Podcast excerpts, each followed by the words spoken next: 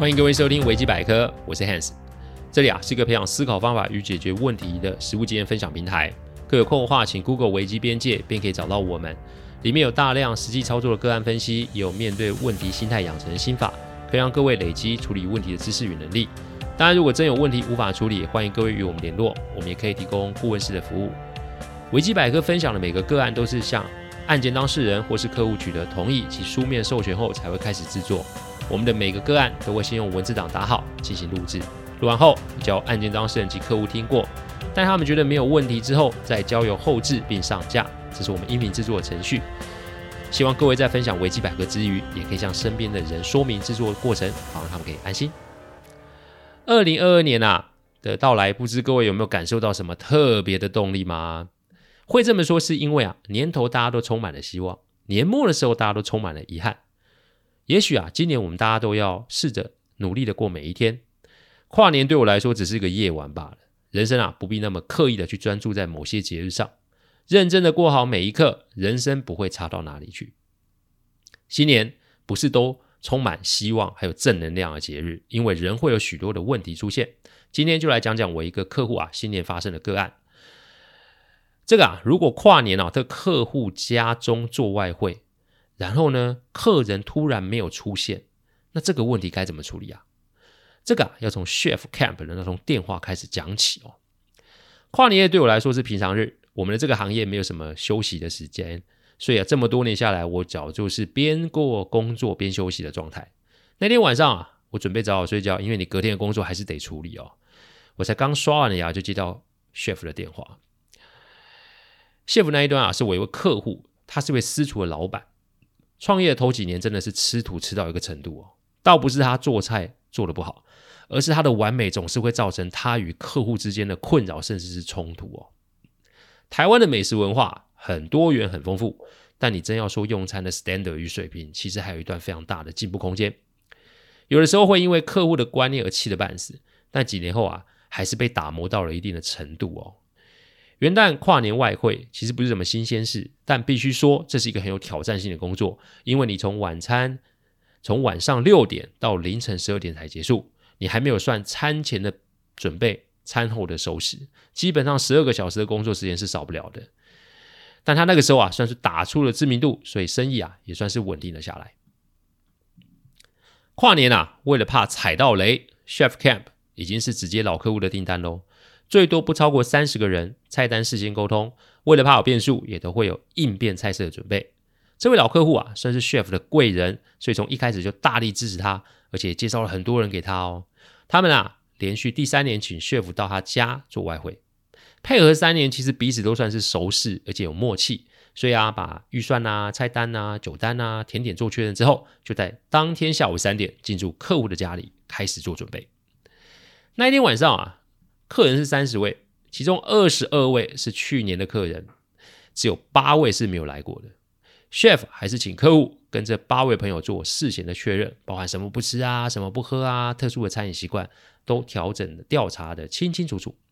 八位里面有一位日籍的朋友，他大约六十岁，不会说中文，英文只懂一点点，所以啊，Chef 是透过客户啊以及客户公司懂日文的秘书啊，来跟这个日籍朋友做沟通。当天晚上菜色。的内容跟顺序，chef 晚上准备好之后，他的习惯是先出场，跟现场的宾客打个招呼，介绍今天晚上的应景食材与酒单。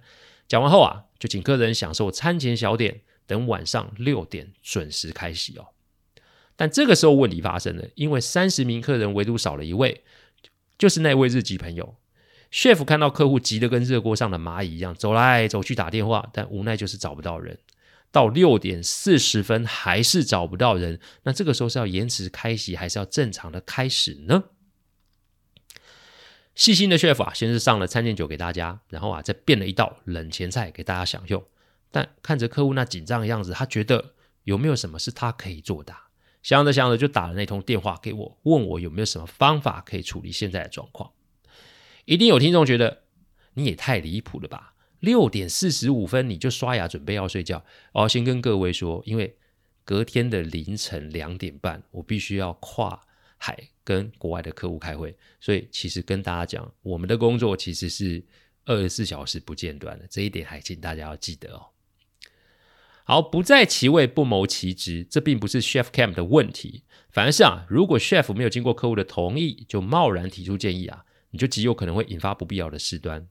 你处理得好，那是你运气好；但如果没有处理好，那就有可能会破坏这得来不易的客户关系嘛。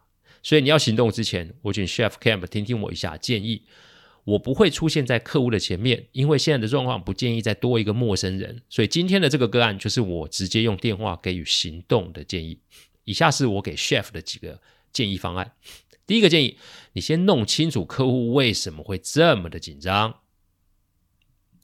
第一件事情啊，你要先弄清楚为什么要大费周章请这位日籍朋友来这里跨年啊？跨年其实是日本人的新年哦，所以对他们来说是个大日子。再来是聚餐过年，成员们彼此都要有一定的熟识程度才是啊。你突然插入一个六十岁的日本朋友进来，所以你先得先弄清楚这个原因，才有机会找到方法帮助客户解决眼前的问题哦。于是啊，我请 chef 泡了一杯茶给客户，顺口问问：哎，发生什么事啊？绝对不要拿酒精性的饮料给客户，因为人的情绪在紧张或是不确定的时候，酒精的挥发会让当事人更加的躁动，所以一杯安神的茶才是个开始。一问才知道啊，这位日本籍的朋友是客户的师母哦，客户啊是从日本留学回来的，当年跟着恩师研修，所以啊跟师母也算是非常的熟悉。老师啊去年过世了，由于他们膝下无子啊。客户啊，才邀请师母来台湾跨年跟过年，也算是散散心，转移一些注意力。师母在台湾啊，只有三位朋友，所以基本上也算是人生地不熟。有了这个理解，那就找到了问题的切入点了。第二个建议，请客户回想之前的安排细节为何？接着就是协助客户回忆之前的安排是什么。因为现在没见到人，那一定是安排的过程中出了什么差错。所以，与其让客户在那边打电话瞎猜，倒不如啊，让他先静下心来回想安排的行程。当然，这也免不了要 chef 准备纸笔帮忙记录下来。这个我之前提过非常多次，口头的回忆与手头的整理最好是要一起并进。眼下这个时候算是紧急，但也因为紧急，你就得把握时间，所以一边讲一边记录做整理，这才是最实用的方法。要在什么时间，在什么地点做了什么事情，这个公式之前我提过很多次了。一要让客户冷静下来，二也是在最短的时间把内容给整理出来。第三个建议，依照细节的时间点往回推，找疑点出来。我们大约花了十五分钟把所有的时间点给整理了出来。接下来针对每一个时间点，我们来问三个问题。问三个问题其实就是把这个行程往下挖，你用问问题的方式把疑点给逼出来。时间点，今天下午四点半，请秘书去饭店接师母。我点出来是以下的这三个问题：第一个问题，为什么是下午四点半？饭店离这里很远吗？第二个问题，那是怎么交代秘书去接师母的呢？第三个问题，秘书是带师母搭捷运，还是直接搭计程车过来？下午四点半，因为台北会开始交通管制，所以四点半是比较适合的时间。再来，饭店离客户家十分钟，秘书啊，日文算是不错。因为今天客户的公司有重要的会议，所以客户没有办法自己去接。至于怎么交代秘书，呃，怎么接，或者是怎么搭交通工具，其实都没有明确的方式，也没有明确的限定哦。第四个建议，找到相对应的资源呢、啊，来厘清疑点。好啦，疑点出来了嘛，那么就来找相对应的资源来厘清这些疑点。这个时候你报警是最没有用的，因为再没多久就跨年啦。人潮已经开始涌现，警力一定很吃紧，所以最多就是备个案而已。再加上师母是外籍人士，这一来一往根本就是浪费时间，所以找相关的资源来处理问题才是最有效的方式。关于资盘点资源的概念，我在前面的集数里面都一直在提。其实每一集里面都是找相对应的资源来解决问题，这个概念从来都没有变过，请各位一定要学习及练习这么做。问题发生已经是确定的了。但怎么不使其恶化及做预防？